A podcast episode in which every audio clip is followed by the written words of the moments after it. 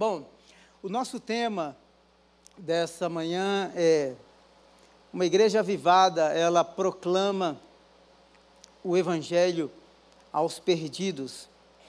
Eu vou mostrar alguns dados para vocês e eu fiquei pensando assim, porque às vezes falar sobre estatística é chato, não é?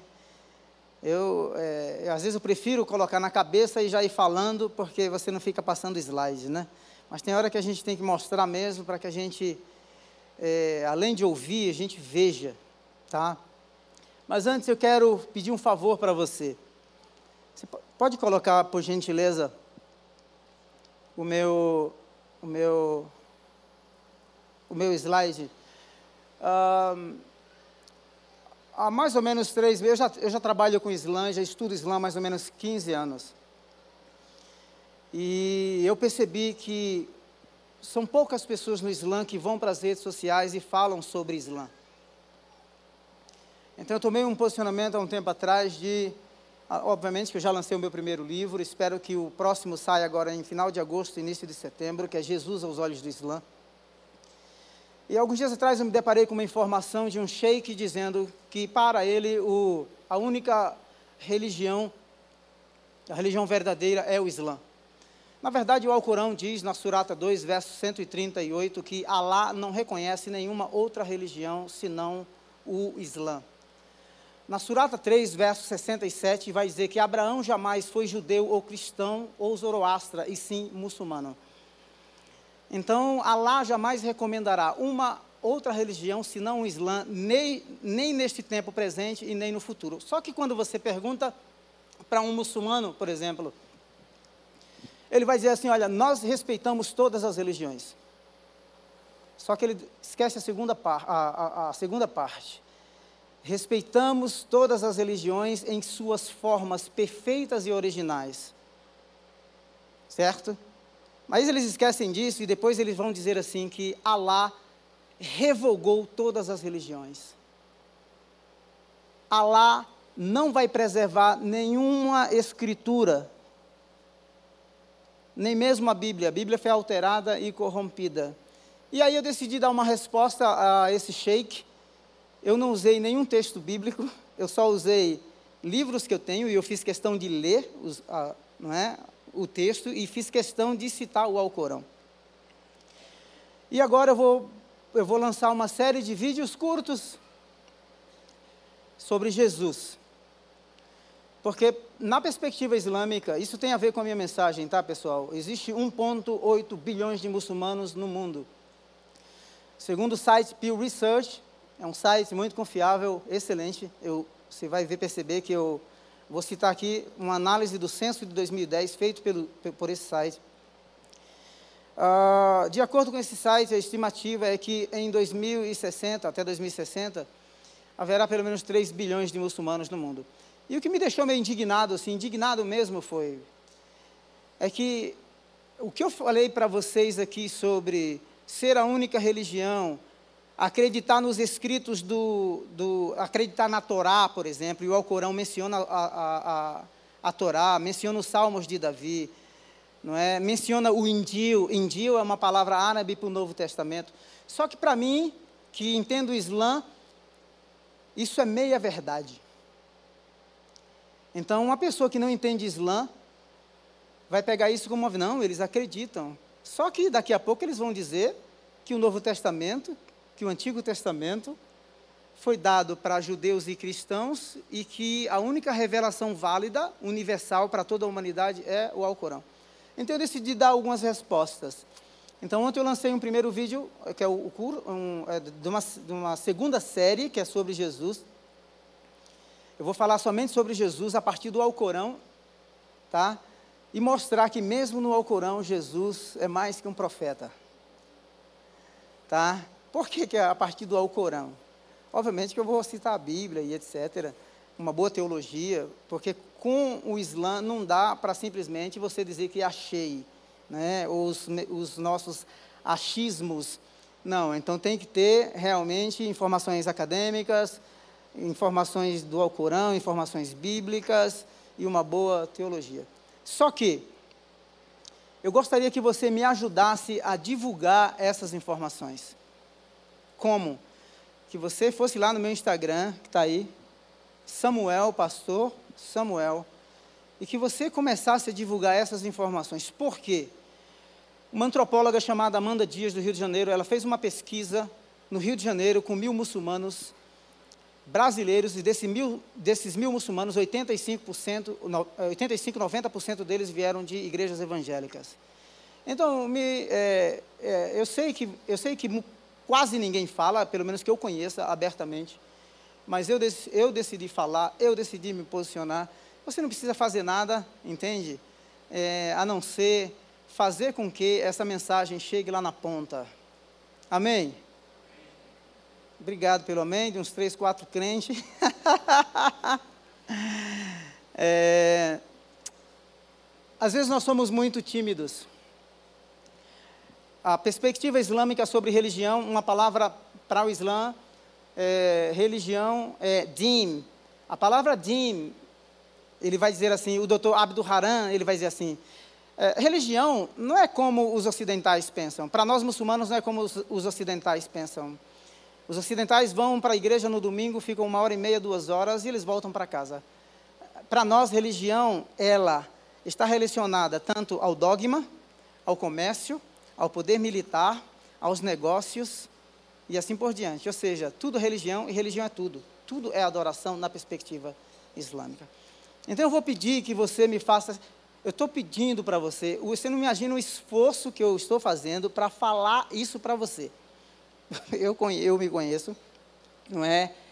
Mas eh, nós precisamos ter pelo menos uma voz, tá? Uma voz aí nas mídias sociais que dê alguma informação relevante sobre o que é o Islã e o que eles pensam sobre o islamismo. Foi feita uma pesquisa no Reino Unido há bastante tempo atrás os muçulmanos tinham 43 mil vídeos no YouTube. Sabe quantos vídeos os, crentes tinham? Alguém arrisca? 500. Então, é, nós, é, nós precisamos realmente sermos mais efetivos e intencionais.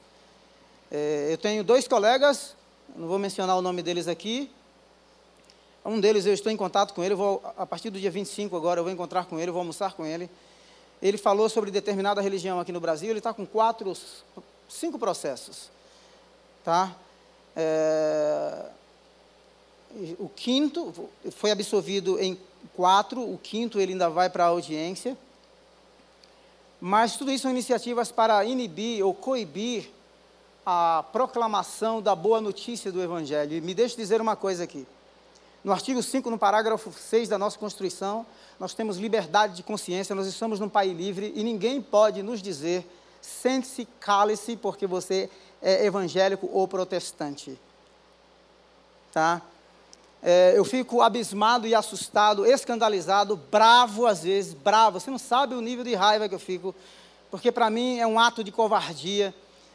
Professores nas universidades, a maioria nos cursos de graduação, com, nos cursos de graduação, dando aula, possivelmente os professores estão a nível de mestrado ou a nível de doutorado, e eles pegam os nossos jovens e enfiam goela abaixo a ideologia marxista, ou marxismo cultural, principalmente tentando causar toda uma revolução, agora não a partir da luta de classes, mas a partir da cultura. Isso para mim é um ato de covardia, isso é antiético, e para mim esse tipo de indivíduos são totalmente inescrupulosos. Rita franqueza, é, eu falei que tem uma saída secreta aqui, depois eu saio lá por trás, não se preocupe quando eu terminar aqui a minha ministração. Mas assim, eu acho, por quê? Porque eu sou professor, eu dou aula em seminários, então, principalmente se o seminário é interdenominacional, eu sempre exponho as posições e aguço no meu aluno é, a capacidade de reflexão e de decisão, porque no fundo, no fundo, quando ele estiver exercendo o ministério pastoral, eu não vou estar lá do lado dele, e ele vai precisar tomar decisões, saber o que ensinar e também saber o que filtrar diante das informações que ele recebe. Tá bom? Tudo isso aqui tem a ver com o tema dessa, dessa manhã. Beleza? Então, é, por que, que eu estou lhes falando isso? Porque existe todo um movimento, um movimento que tenta calar a voz daqueles que professam a fé cristã. Antes, as culturas estavam muito distantes de nós.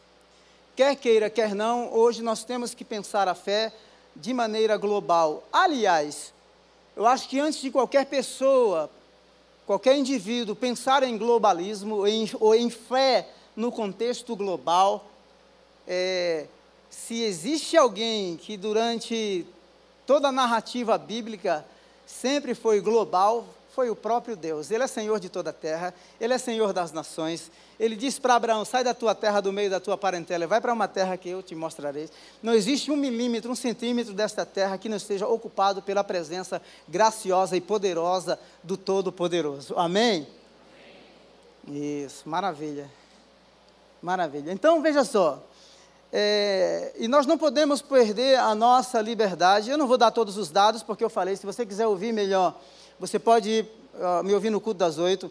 Mas a primeira coisa é que existe uma, uma forma de nos calar do ponto de vista global. No, no mundo islâmico, existe dois tipos de lei, que a primeira lei é baseada na lei da Sharia, que é a lei da apostasia. A lei da apostasia é um muçulmano é, jamais pode se converter a outra religião. Ele não tem essa liberdade. Por quê? Porque o Alcorão diz que todo ser humano nasce em estado de fitra. A estado de fitra é a religião natural que Alá deu a toda a humanidade. Então, de acordo com a perspectiva islâmica aqui, todos nós somos desviados, somos infiéis, infidéus.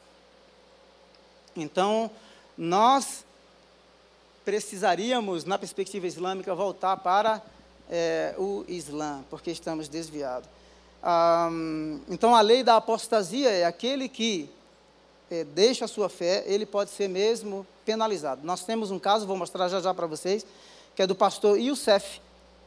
O pastor Youssef é. Uh, pastor Youssef. Voltei, peraí. Aí, esse é o pastor Youssef. O pastor Youssef ficou 16 anos preso, é um pastor iraniano. Certo?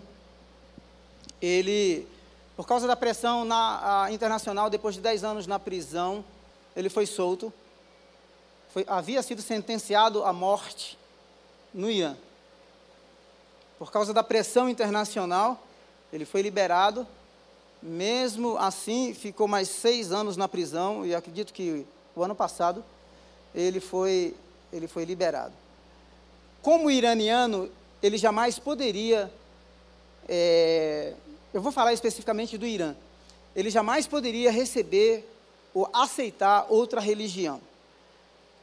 Aí alguém pode dizer assim, não, mas no, no Irã existe alguma, algumas religiões que são permitidas. Sim, uh, ser cristão é permitido no Irã, contanto que você seja de descendência síria ou armênia, e que você pratique o cristianismo ortodoxo. Todos nós evangélicos aqui seríamos considerados como uma seita no Irã. Certo?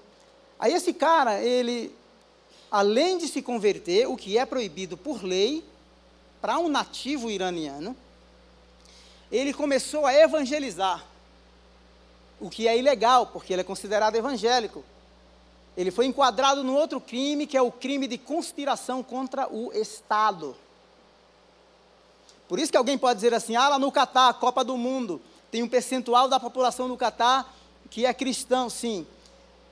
Eles podem até praticar a religião, ter os seus cultos, mas eles jamais podem evangelizar um iraniano, jamais podem converter um egípcio.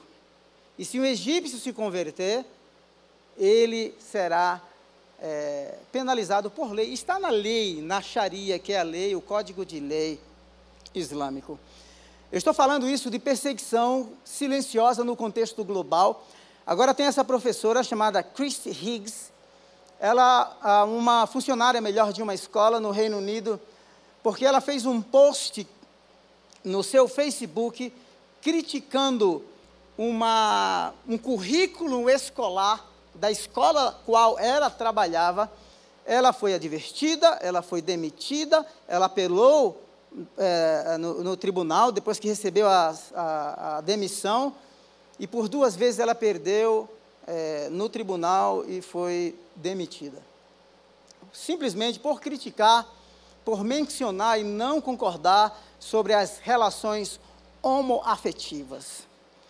Então veja só, por que, que eu estou lhes falando isso? Porque, como igreja, nós não podemos mais pensar a fé do contexto é, é, é, local.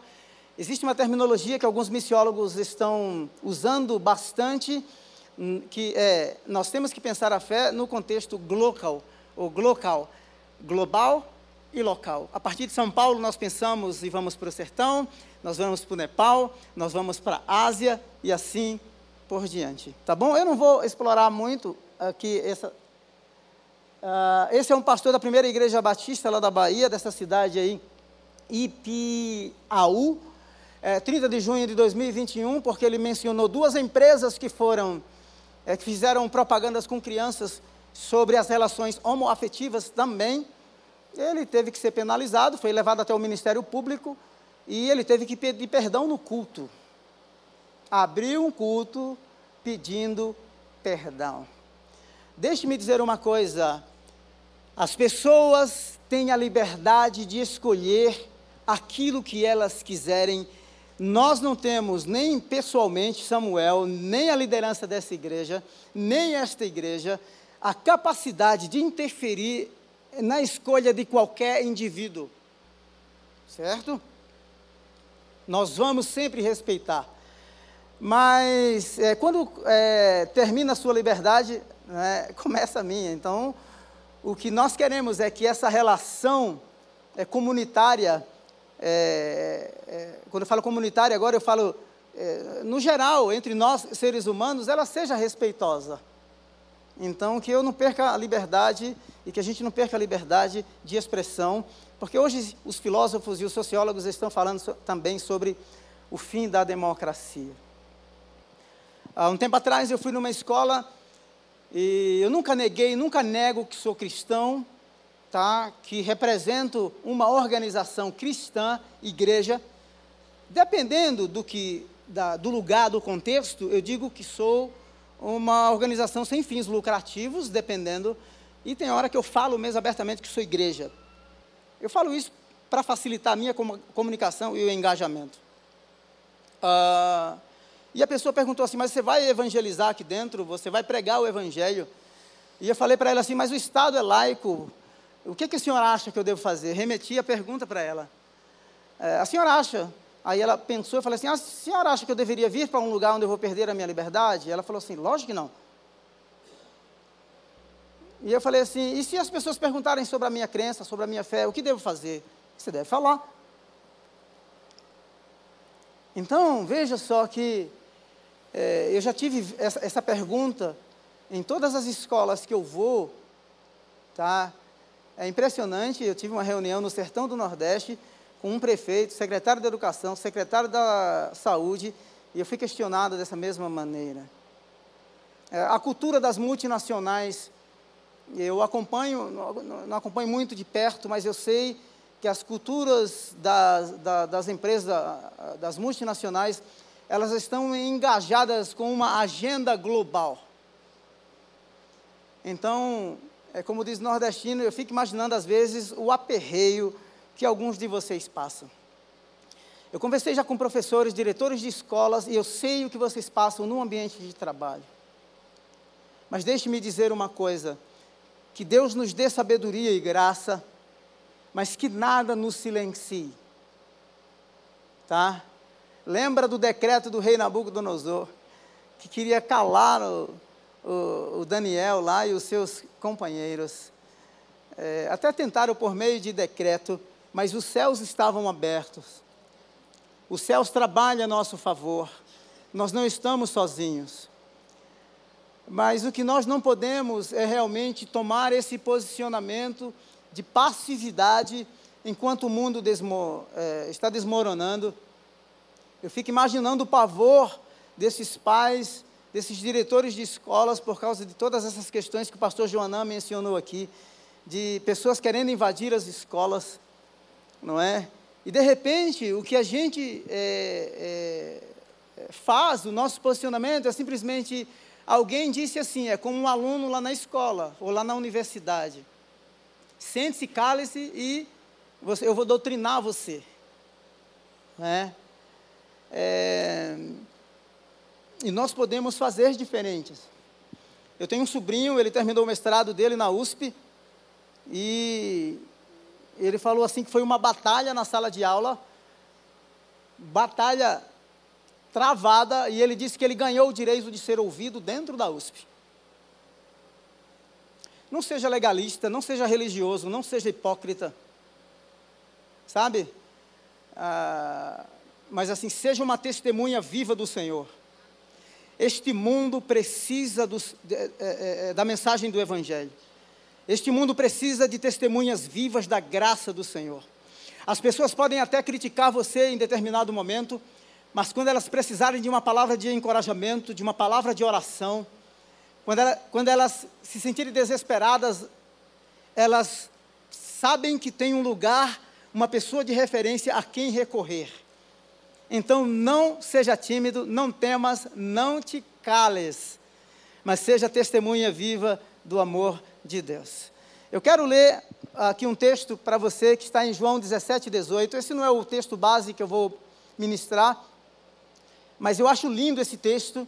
Em João 17, 18 diz assim: Assim como me enviaste ao mundo, eu os enviei ao mundo assim como me enviaste.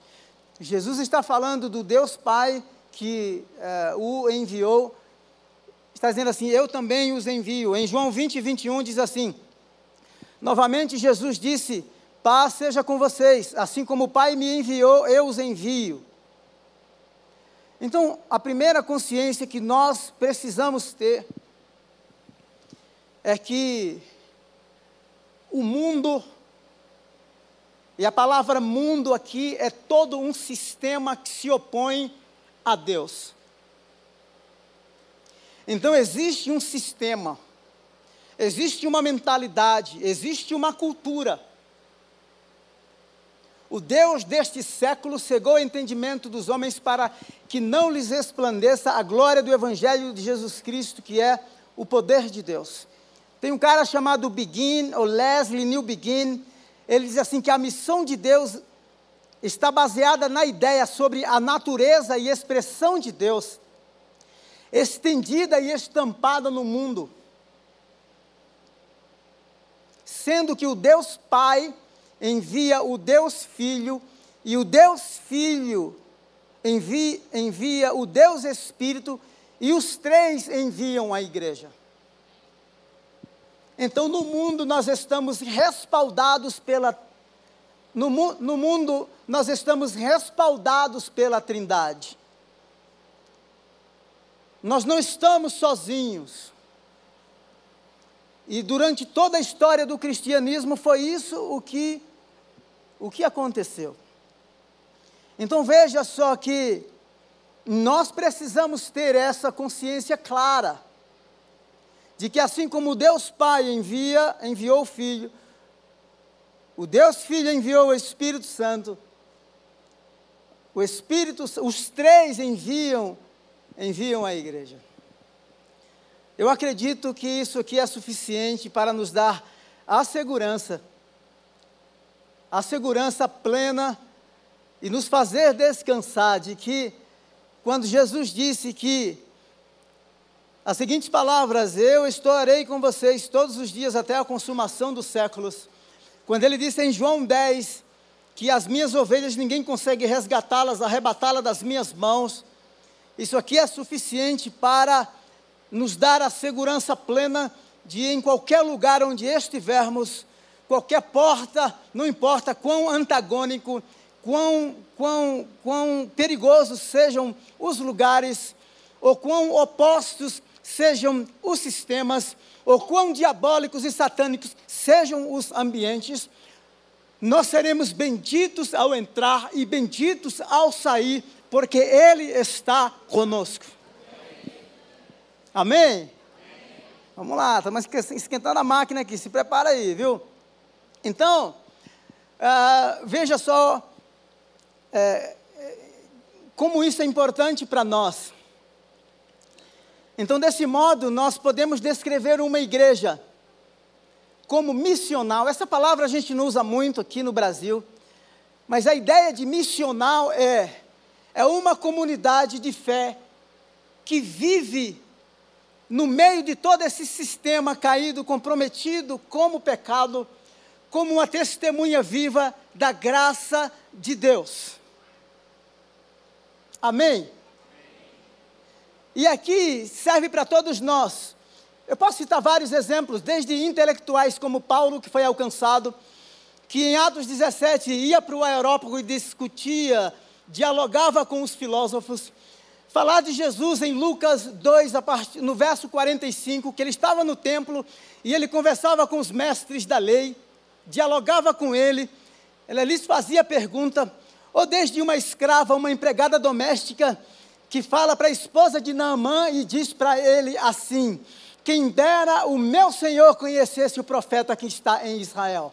Então não tem desculpa, não é se as tuas credenciais é a nível de doutorado ou intelectual, ou se tu és uma empregada doméstica, a graça é a mesma, a mensagem que precisa ser comunicada é a mesma, então não tem desculpa para ninguém. Amém? Eita, tenha calma. Desse modo, nós descrevemos uma igreja como missional, significa definir a comunidade cristã inteira como um corpo enviado ao mundo e que não existe para si mesma. Eu vou ler novamente. Desse modo, descrever uma igreja comissional significa definir a comunidade cristã inteira como um corpo enviado ao mundo e que não existe para si mesma, mas para levar as boas novas ao mundo. Então nós não existimos para nós mesmos. Agora olha o que é que vem aqui. É isso que eu quero te mostrar. Esse cara, ele nasceu na, na China. O nome dele é Os Guinness. Ele escreveu um livro, A Carta da Humanidade, já está traduzida para o português, mas tem áudios, tem vídeos dele no YouTube, você pode, se você fala e entende bem inglês, você pode assistir. É, existe pelo menos três movimentos fortes que estão em busca da sua lealdade, da sua lealdade, da nossa lealdade. Ele diz o seguinte: outra coisa importante é que estamos levantando hoje a questão da liberdade em um momento em que o mundo passa por tensões sem precedentes. Entre os três pretendentes contemporâneos mais poderosos, a lealdade humana, as crenças judaico e cristã, nós. Nós iremos pagar um preço alto eu falei do pastor que teve que pedir perdão, do Youssef lá no, no Irã, que ficou 16 anos preso, da, profe, da, da, da funcionária da escola, que por causa de uma frase, do jogador de vôlei de BH, do pastor que foi chamado para depor, porque disse que menino é menino e menina é menina. Essa é a coisa mais ridícula, mais esdrúxula que pode acontecer. Então a gente não pode. O Billy, o Billy Graham disse que o poder para mudar o mundo está sentado no banco das igrejas.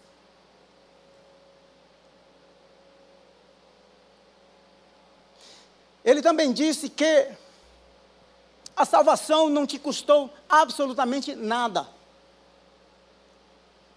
Mas o discipulado, ser discípulo de Cristo, vai te custar todas as coisas. Tudo. Então veja só que o primeiro é há uma cobrança de uma lealdade a você e você sabe disso. Qual é a segunda força? É o secularismo. Há uns seis meses, uns seis meses atrás, as pessoas publicaram uma informação sobre o Reino Unido, dizendo assim, que pela primeira vez o censo no Reino Unido deu, é, disse que uh, os britânicos, uh, o número de cristãos no Reino Unido, pela primeira vez, deu abaixo de 50%, ou seja, 42%.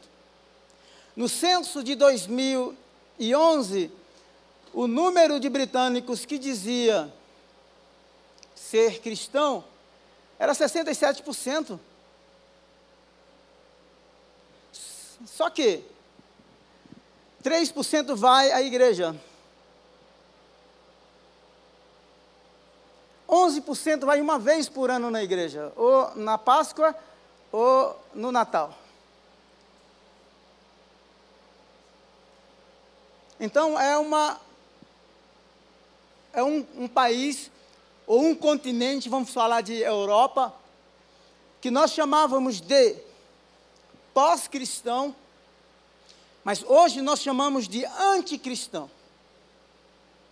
Porque a única fé criticada, a única confissão de fé criticada, marginalizada no Reino Unido é o cristianismo. Uma, funcionária da companhia britânica British Airways, porque ela usou uma cruz no uniforme dela, ela foi advertida continuou usando, foi advertida novamente, chegou a ponto de ser demitida, recorreu novamente, apelou, perdeu o emprego. Só que ninguém ignora. Os muçulmanos que usam suas vestes brancas, os indianos, os sikhs e os hindus, né, que usam seus uniformes, ninguém fala absolutamente nada. Eu conheço uma organização chamada Christian Concern, fundada por um ex-muçulmano, com base no Reino Unido, que, que, que, que foi criada especificamente para defender cristãos que são discriminados, que são marginalizados no ambiente de trabalho. Então vocês, nessa manhã, são todos bem-vindos a essa jornada de fé porque o nosso cristianismo tem que ser cristianismo raiz, e não Nutella. Então veja só, qual é a outra força? O Islã. A estimativa, segundo o site Pew Research, é que haverá uma população islâmica no mundo até uh, o ano 2060 uma população islâmica de pelo menos 3 bilhões de muçulmanos no mundo. 3 bilhões de muçulmanos no mundo. E todo lugar onde o Islã chega, eles alteram as leis. Eu não tenho como lhes falar isso tudo agora. Na verdade, eles não alteram as leis, eles implementam a Sharia e cria-se sempre um Estado dentro de um Estado. Quer gostem de ouvir isso ou não, mas essa é a pura verdade. Vamos lá. Nós temos aqui no Brasil, depois eu vou voltar aqui para o meu texto, tá? É, nós temos no Brasil oito segmentos. Nós chamamos de oito segmentos menos alcançados. Nós temos, por exemplo, ciganos, há quase 800 mil ciganos aqui no Brasil. 1% de evangélicos. Nós temos sertanejos, há pelo menos 11 mil vilas no sertão, com 3% de presença evangélica e 6 mil com menos de 1%. Nós temos aqui quilombolas. Dizem que há cerca de, uh, dizem que há pelo menos 5 mil comunidades quilombolas. Quilombolas são afrodescendentes e que pelo menos 2.800, 2.900 já são registradas, mas que uh, um número muito insignificante dessas comunidades tem é, presença evangélica. Nós temos aqui no Brasil, se você não sabe, eu escrevi um artigo há duas semanas atrás para uma revista sobre o número de pessoas em situação de refúgio uh, no Brasil. Mas desde o ano 1985 até 2020 e janeiro de 2023, nós temos no Brasil pelo menos uh, 117 nações representadas. O número de refugiados que temos, pessoas em situação de refúgio no Brasil, nós temos 27 nações representadas aqui. Dessas 27 nações, é proibido pregar o evangelho nessas nações, mas elas estão aqui. Há duas semanas atrás, eu iria com um coronel daqui da igreja visitar um coronel do Afeganistão, estava num, num, numa ONG aqui em, em São Paulo.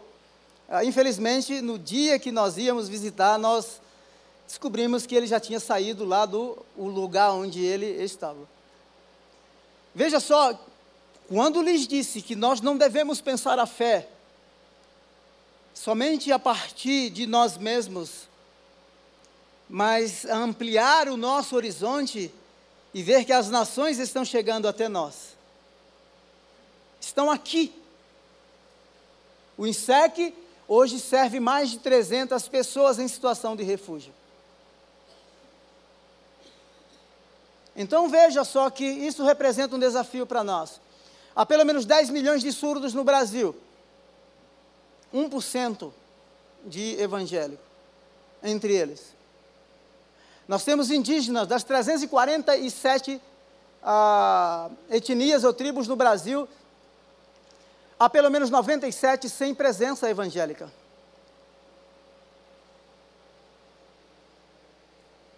Nós temos comunidades ribeirinhas, mais de 30 mil, mais de 10 mil sem presença evangélica. E um outro segmento é o segmento dos ricos dos mais ricos e os pobres dos mais pobres. Os ricos dos mais ricos estão em São Paulo e os pobres dos mais pobres. São duas realidades extremas. Os condomínios de luxo, mas pessoas que realmente dormem nas ruas e acordam e não sabem como que será o amanhã. Sem esperança. Se você observar esses oito segmentos, nós estamos já, para a glória de Deus, representado em quase todos eles. Então, esse é um grande desafio para nós, como igreja. Agora, eu quero mostrar para vocês, rapidinho aqui, uma análise do censo de 2010. É, eu já havia lido esse censo há mais ou menos uns três anos atrás.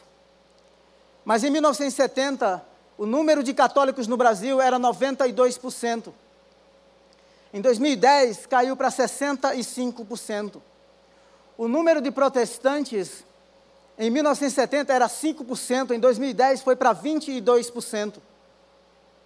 O número de igrejas não afiliadas chegava aí a 1%, hoje chega a 8, 7%.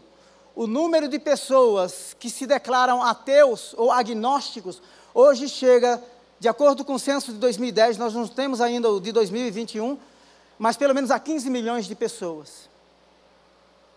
Nós não temos como dizer assim, uma igreja avivada proclama o evangelho sem nós não, sem nos depararmos com essa situação e entender qual é o nosso papel.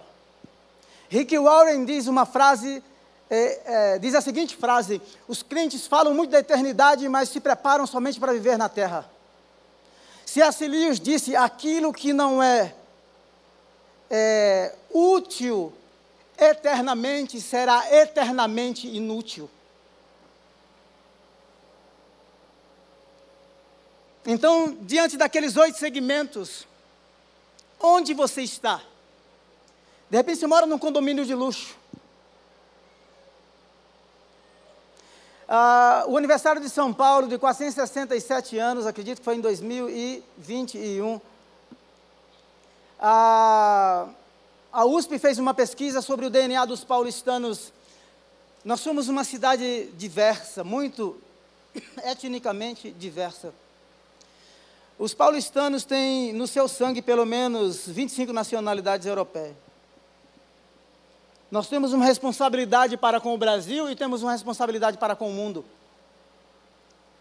O Deus que te deu recurso, que te deu sabedoria, Ele não deu isso pensando em você. Deus trabalha com propósito, Deus trabalha com intencionalidade. Então Ele quer usar a sua vida. O cristianismo que foi marginaliza marginalizado e que é marginalizado no ambiente onde você trabalha, é este o lugar aonde Deus te plantou. É este o lugar aonde Ele quer que você seja sal, seja luz.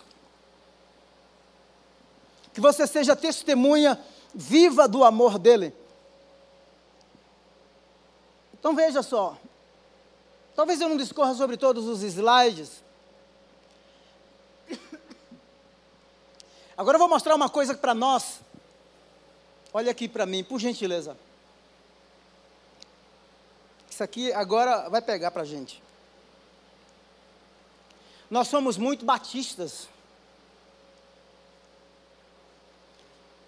Eu tenho um artigo, por que que os pentecostais crescem e as igrejas históricas crescem menos. Nós estamos nessa ala aqui, ó, de 1991 a 2010, segundo o censo de 2010, nós saímos de 3% e fomos a 4%. O que é que acontece conosco?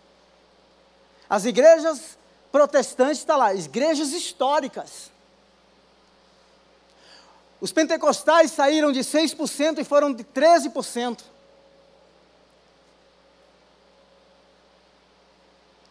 O número de pessoas, eh, de ateus e agnósticos em 1970 era 1%.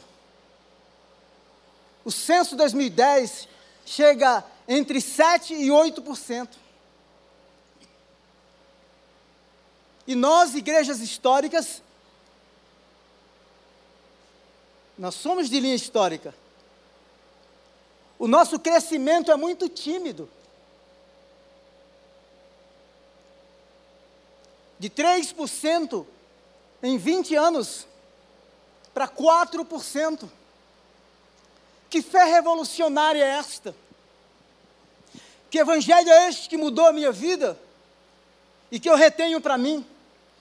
Um místico, um místico do 14 século disse assim: o coração humano é muito pequeno para conter tamanha graça, ele tem que se extravasar. Um rabino judeu, certa vez, foi questionado, disse assim: Olha, os crentes dizem que o Messias veio. Nós, judeus, acreditamos que ele não veio. Porque nós acreditamos que quando ele vier, uma revolução irá acontecer. Então, se os evangélicos dizem que o Messias veio, onde está esta revolução? Onde está este poder? Onde está esta graça? Onde está? O futuro da liberdade está praticamente comprometido não, não, não, não somente em termos de Brasil e América Latina, há uma agenda global para nos silenciar. Lembra de Atos no capítulo 4 e capítulo 5? Deceparam a cabeça de um, aí os mineiros falam assim, né? Deram uma costa no outro e disseram assim: olha, é o seguinte, você não pregue mais essa fé, por quê? porque a notícia havia se espalhado pela cidade. E as autoridades não podiam conter. E eles respondem dizendo assim: O que, é que você acha? Nós devemos obedecer a Deus ou os homens? O grande perigo para nós, e há não é? É o perigo do nominalismo. Evangélico nominal.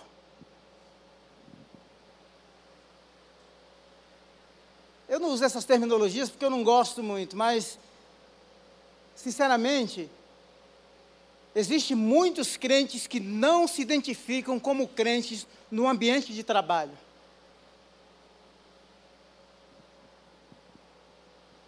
Em Mateus 10, se vocês me confessarem diante dos homens, eu confessarei diante do meu Pai. Se vocês me negarem diante dos homens, eu os negarei diante do meu Pai. Mateus 10, Jesus chamou os doze e lhes deu autoridade. Você não é enviado ou enviada sozinha, você é respaldado pela graça revestido pelo poder, mas, mas, vocês serão as minhas testemunhas. Quando vocês receberem o poder do Espírito Santo, vocês serão minhas testemunhas, poder para testemunhar. Jesus os chama e lhes dá autoridade. Jesus lhes dá poder poder para curar o enfermo, para expulsar demônios. Eu sei que existe alguns de linha conservadora do ponto de vista teológico de que os dons eram para o primeiro século. Isso é outra aula. Os dons são para hoje. A igreja precisa hoje. Nós precisamos orar, pedir que Deus realize sinais e maravilhas através das nossas vidas. As, as, as armas das nossa, da nossa milícia não são carnais, elas são poderosas em Deus.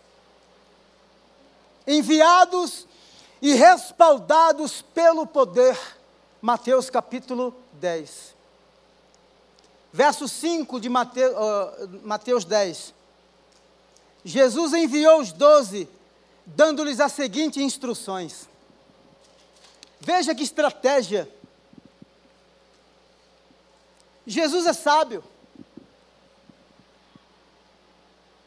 Então Deus, quando abriu a porta que você tanto esperava, Ele não respondeu a um simples anseio do seu coração. Ele não teve a intenção de simplesmente suprir uma necessidade material, física sua. ele tem a intenção de que você seja o representante, a representante, o embaixador, a embaixatriz dele naquele lugar, naquele ambiente. Quer você goste ou não, quer você acredite ou não. Agora, o que nós não podemos é sermos covarde com relação à nossa fé. Olha para aqui, olha, olha para mim, por favor. Eu não consigo acreditar, sinceramente, eu não consigo acreditar que a gente vibra em qualquer lugar público por tantas coisas e a gente não vibra pelo reino de Deus. Não consigo. Eu não consigo acreditar que a gente não é tímido para gritar, para sair para as ruas, comemorar a vitória do nosso time. E a gente se esconde por causa de ideologias, de políticas internas de empresas. A gente se esconde, nós somos tímidos. No Coliseu de Roma, nos primeiros séculos, o imperador romano era visto como uma divindade. Então, os cristãos no Coliseu, eles serviam de espetáculo. Eram colocados lá para serem devorados pelos leões. E antes de serem devorados pelos leões,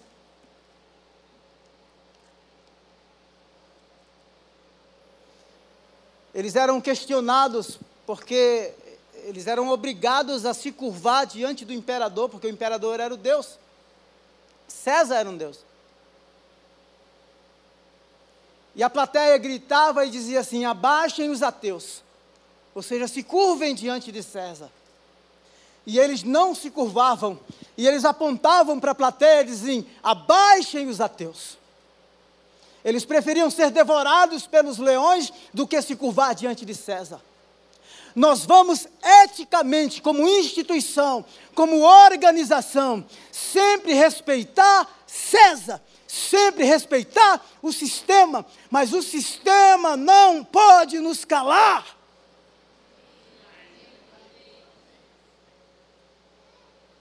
Jamais, jamais, nunca, Ele pagou um preço por nós.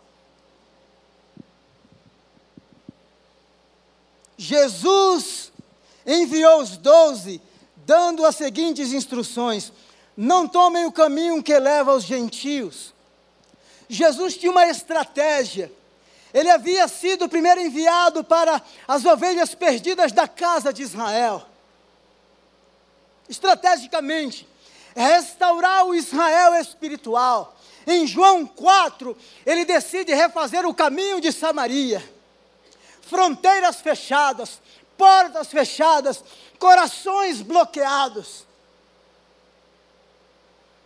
Mas ele vai alcançar o mundo não alcançado com a mensagem do Evangelho, encontra ao meio-dia, à beira de um poço, uma mulher sofrida, samaritana. Se você ler João 3, nós temos um mestre da lei, né, um intelectual impressionado. Em João capítulo 4, nós encontramos uma mulher samaritana intrigada, confusa. O evangelho é para todos. Para aqueles que nós pensamos que são intelectuais, por isso tem que estar dentro da universidade, ainda que os professores inescrupulosos e a cultura do ambiente tentem te calar, você é a voz de Deus.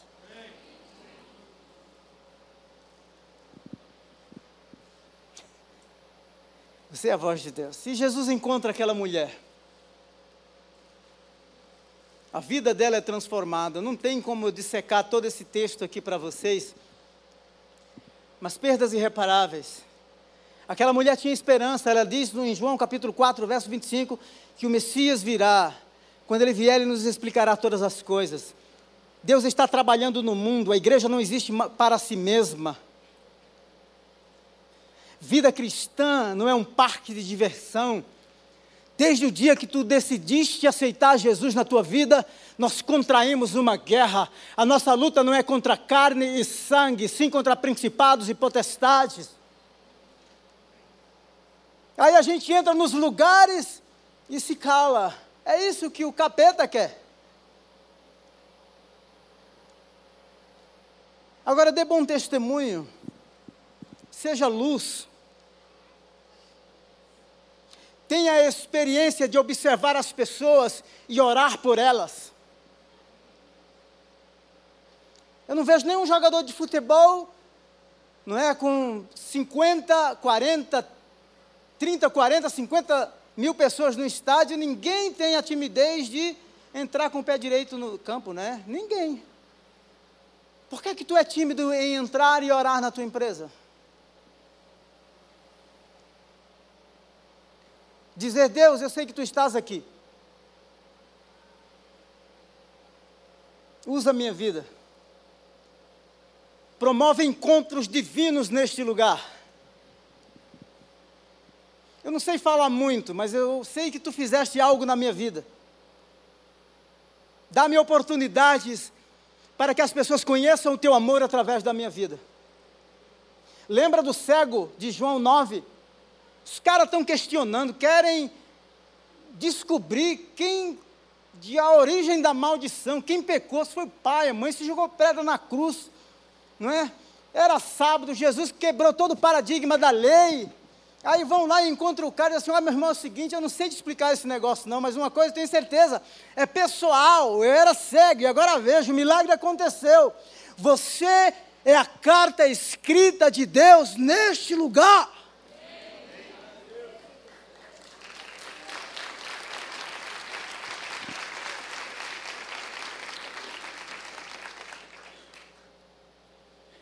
Terceiro aspecto do envio, me deixe, me deixe ir aqui, uh, o verso 11 e 12. diz assim: E em qualquer cidade ou aldeia em que vocês entrarem, perguntem quem nelas é digno e fiquem ali até saírem daquele lugar. Sabe uma coisa que me impressiona? É que Deus tem portas abertas. Quando você chegar na cidade, tem alguém que é digno. Na empresa, na escola, no ambiente de trabalho, na sua equipe, tem pessoas de paz. Mas não seja um instrumento de guerra. Tem crente que é. Eu vou falar que é. Eu falo que é problema, meu irmão, porque é um problema, sabe? Um problema é atrapalha, desfaz o negócio. Não seja um problema. Seja pacificador, seja promotor da paz. Não espalhe, que com Cristo a gente não espalha, com Ele a gente junta. Amém? O terceiro aspecto aqui, e aí eu vou encerrar porque o negócio já ficou vermelho aí. Já ficou vermelho. Verso 16 do capítulo 10 de Mateus. Eis que eu os envio como ovelhas no meio de lobos.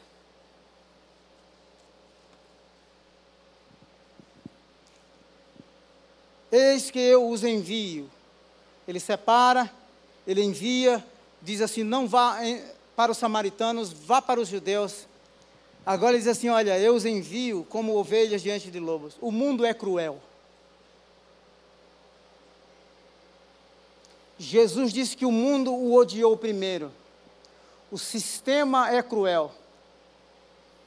A cultura na qual nós vivemos a maior parte do tempo, elas são culturas cruéis. Eu converso com pessoas que trabalham no ambiente corporativo, nas culturas das empresas, e eu sei o bullying, a chacota que muitos de vocês enfrentam. Eu sei o desafio que professores, diretores de escola enfrentam, alunos dentro das universidades. Mas você é a voz de esperança naquele lugar. O Senhor Jesus disse que Ele nos enviaria. Se você continuar lendo o texto, você vai se deparar com a passagem que diz que nós seríamos levados aos tribunais. Seja com ida voluntária ou ida involuntária, o Evangelho precisa ser anunciado aos perdidos. Ainda que a gente pague o preço com a nossa própria vida, nenhum sacrifício será ou é demasiadamente grande que a gente não possa fazer por Ele. Então coloque a sua profissão. A gente fica discutindo essas, esses pontos de adolescente teológico, não é? Adolescência teológica, ah, se o dízimo é para hoje, se não sei o quê, ah, se é célula, sei. Oh, para com isso. Será que a gente tem a disposição para fazer pela verdade do Evangelho o que muitos muçulmanos estão fazendo pelo Islã?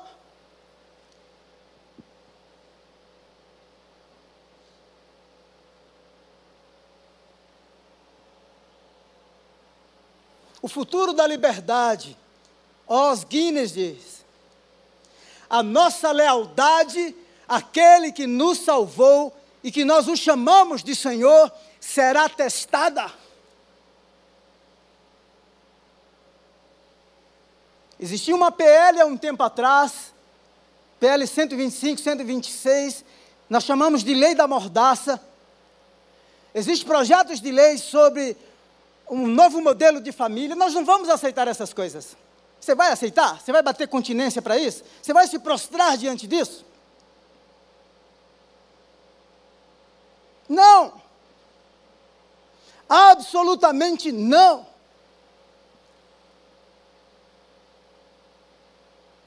Aquele que disse assim: Eu os envio, ele sabia o quão cruel seriam os ambientes. Porque ele sofreu na pele a oposição. Ele foi chamado de Beuzebu, príncipe dos demônios. O apóstolo Paulo, em Atos capítulo 25 e 26, ele estava sendo acusado de causar confusão entre os judeus. Ele foi chamado para depor, fazer a sua defesa.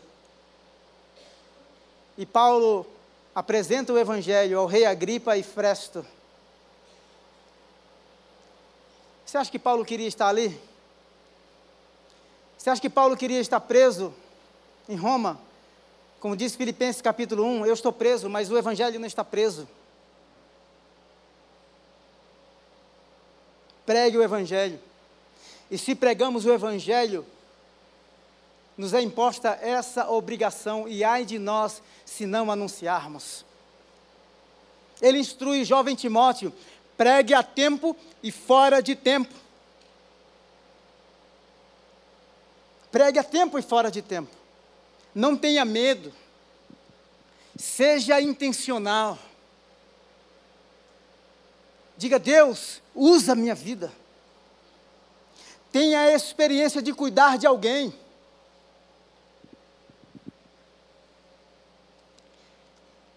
Discipular alguém. Orar por alguém. Eu contei no culto das oito a história de uma jovem chamada Carol duas semanas atrás num café e eu vou encerrar a minha ministração. Saímos da academia, fomos para frente lá do boteco. Pastor da Igreja Batista do Povo vai tomar café na frente do boteco. E a gente estava lá e a jovem chegou, pediu uma cerveja e vai e vem. Percebi pelo sotaque que ela era carioca. Ela se aproximou e começou, eu não sei o que foi falado na mesa, que ela entendeu pastor. E ela perguntou para o Tiago Barros, que é o meu professor de jiu-jitsu, disse assim: é, Você é pastor? Aí ele falou assim: Não, mas sou amigo do pastor e o pastor cuida de mim. E eu lá na mesa, e eu não falei nada, fiquei calado, deixei o papo rolar. E aí ela foi se aproximando do professor Tiago e ficou bem próximo dele. E ela falou assim: Olha, eu sou de uma família, e a moça com uma pele muito bem tratada, o cabelo assim na estica, Tá certo na estica? É assim mesmo? Então... Nossa, vocês responderam bem, né? Quando eu pedi para dar um glória, dá um glória do mesmo jeito. Olha só. E aí ela começou a conversar e, e, e, eu falei assim, puxa vida, essa moça é uma moça bem cuidada. O que é que ela E ela começou a falar da família dela do Rio de Janeiro. Ela falou assim: Eu estou há 18 dias na rua, minha família me expulsou de casa. E aí eu olhei para os dedos dela, meu irmão, os dedos dela todos sujos, sujo, sujo. Aí ela se apresentou e começamos a conversar. E aí o professor agora falou, e falou assim, não, olha, eu estou indo embora porque eu vou treinar. Eu não sou o pastor, mas ele é o pastor. E aí, aí eu me apresentei, e comecei a conversar com ela. Aquela moça disse assim: Olha, é era muito engraçado, irmãos, porque ela falava assim, e eu percebi que pelas terminologias ela era realmente crente. Ela falou assim: Não, aí, ela, aí eu falei: Sou pastor da igreja batista. Aí ela falou: Não, porque o batista é assim. Batista é muito da, da leitura, né? Dá até estatística, parece que a gente está bem assim, né, irmão? Bem, bem, bem, bem, bem passivo, né? Aí ela fazia assim, não, porque os pentecostais, é, e ela fazia mesmo, levantava da cadeira e fazia assim, porque pentecostais é mais do, mais do fogo, mais não sei o quê, papapá. Para encurtar a história, a Carol disse assim, olha, eu fui líder do ministério de louvor de uma igreja Assembleia de Deus no Rio de Janeiro. Mas tem um problema, eu não consigo me libertar da cocaína, não consigo me libertar da droga. E aí, ela falou, não, eu vou embora. Falei, Carol, vem aqui, eu quero orar por você. Falei, não, eu estou com pressa. E aí eu peguei na mão dela e falei assim, eu quero orar por você. Posso orar por você? Ela falou assim, pode, pastor. Se você fizer uma pesquisa no ambiente onde você está, você vai encontrar muitas pessoas que se afastaram do Senhor.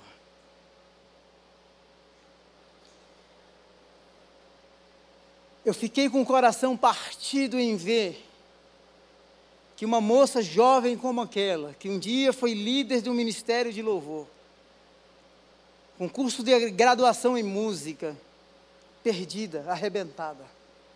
O mundo é cruel. Mas há esperança. A mulher samaritana disse assim: O Messias virá, e quando ele vier, ele nos explicará todas as coisas. Vamos nos colocar em pé?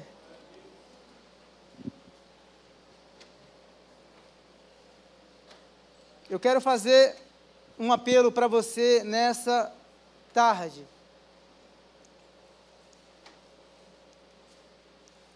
Eu vou pedir que você não saia, a não ser que seja uma coisa muito urgente, não é? Depois você come o macarrão com frango, não é verdade? É, é, macarrãozinho com, com frango. É isso? Mas se você ainda não teve a experiência de entregar a sua vida para Jesus, tenha consciência que precisa. E quer tomar uma decisão, dizer assim: não, eu quero esse Jesus que que é Salvador, que é amor, que se importa comigo. Eu gostaria de saber se tem alguém que quer tomar essa decisão. Dizer assim, não, eu quero me tornar um cristão, eu quero me tornar um seguidor desse Jesus que morreu na cruz para me salvar. Tem alguém aqui nesse lugar, ou alguém que está nos ouvindo pela internet, que queira fazer essa decisão? Levanta uma das suas mãos assim para que eu te veja. Tem alguém? Lá na galeria? Ninguém? aqui do lado esquerdo, só a cena assim para que eu quero orar por você.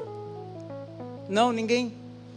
Se tiver alguém aí na internet que queira é, fazer essa decisão, vai aparecer um contato, número de telefone aí. Por favor, entre em contato conosco. Nós queremos caminhar contigo. Nós queremos cuidar de você. Vamos orar? Estão animados? Põe a mão assim sobre o seu peito, sobre o seu coração. Eu vou, eu vou, eu vou, acho que é a primeira vez que eu faço isso aqui na igreja, desde que cheguei aqui, fazem oito anos. Mas eu queria que você fizesse uma oração, eu vou falar essa oração e você repetisse, tá bom? Fala assim, Senhor Jesus, eu te louvo pelos teus grandes feitos na minha vida. Obrigado pela salvação. Obrigado porque o teu reino chegou até mim eu sei que tenho salvação, que sou nova criatura, que sou testemunha do teu amor e da graça que recebi. Eu oro para que o Senhor abra os meus olhos, dê-me ousadia, para que eu possa testemunhar do teu amor. Eu quero ganhar pessoas, ganhar os perdidos para o Senhor. Eu reconheço as minhas limitações. E às vezes eu temo, temo ser mal compreendido, temo não saber falar. Mas nesta tarde eu me disponho a ser o teu instrumento.